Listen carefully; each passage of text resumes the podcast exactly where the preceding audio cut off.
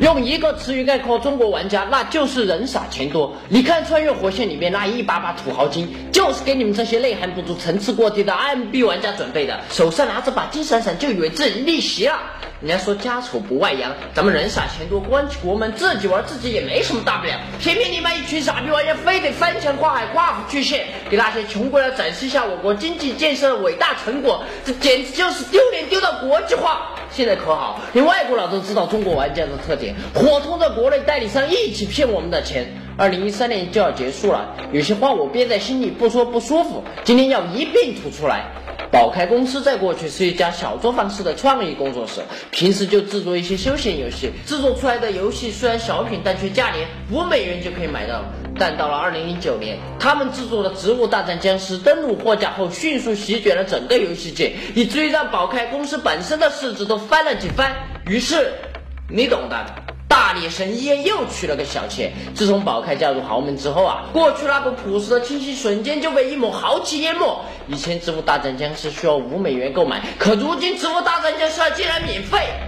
激动了，但激动却不要感激。我一听到免费就觉得不对劲。没错，这他妈是一款免费游戏，道具收费的游戏。其实也很正常，越狱破解横行，辛辛苦苦开发的游戏总不能颗粒无收吧？于是内购变成了最好的获利方法。但是千不该万不该的是，这款《植物大战僵尸》居然针对中国市场推出了中国版。这听起来是好事儿，好个屁！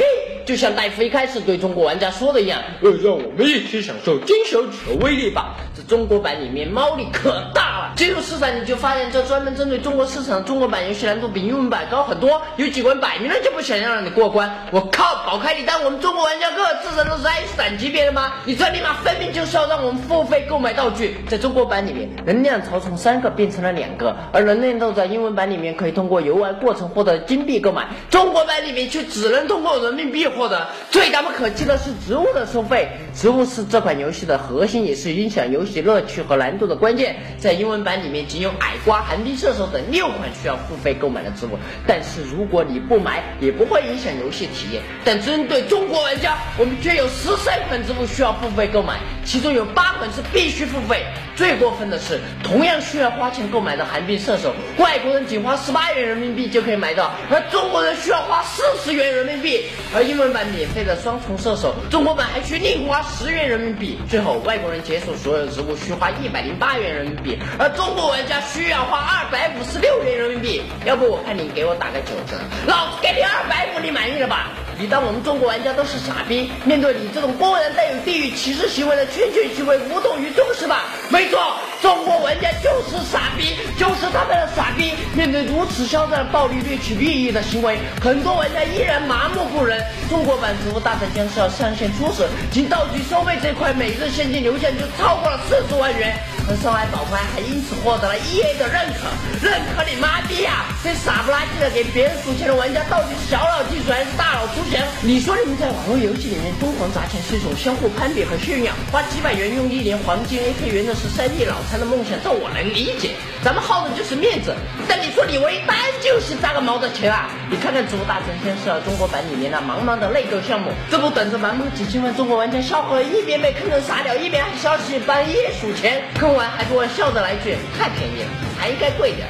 一群傻逼玩意儿，你这欠揍样跟鸦片战争时期的瘾君子有个毛的区别？两耳不闻窗外事，天天坐在电脑面前盲目的花钱。你看看那企鹅帝国一年比一年肥，就连国外的舶来品都趁着这股热气狠狠捞了一笔。再看你自己啊，游戏里面用的是黄金 AK，中午却吃的是塑料盒饭。我们中国游戏市场今年规模超过了六百亿元啊！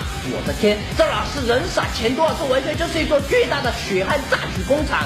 被炸的人居然还面带麻木寒然的笑，繁华向荣的游戏市场背后，却是一条条扭曲的利益链，一群群扭曲的受害者支撑的血池。我在想，什么时候中国玩家才能面对各种坑钱游戏的时候，大胆的吼一句“滚出”？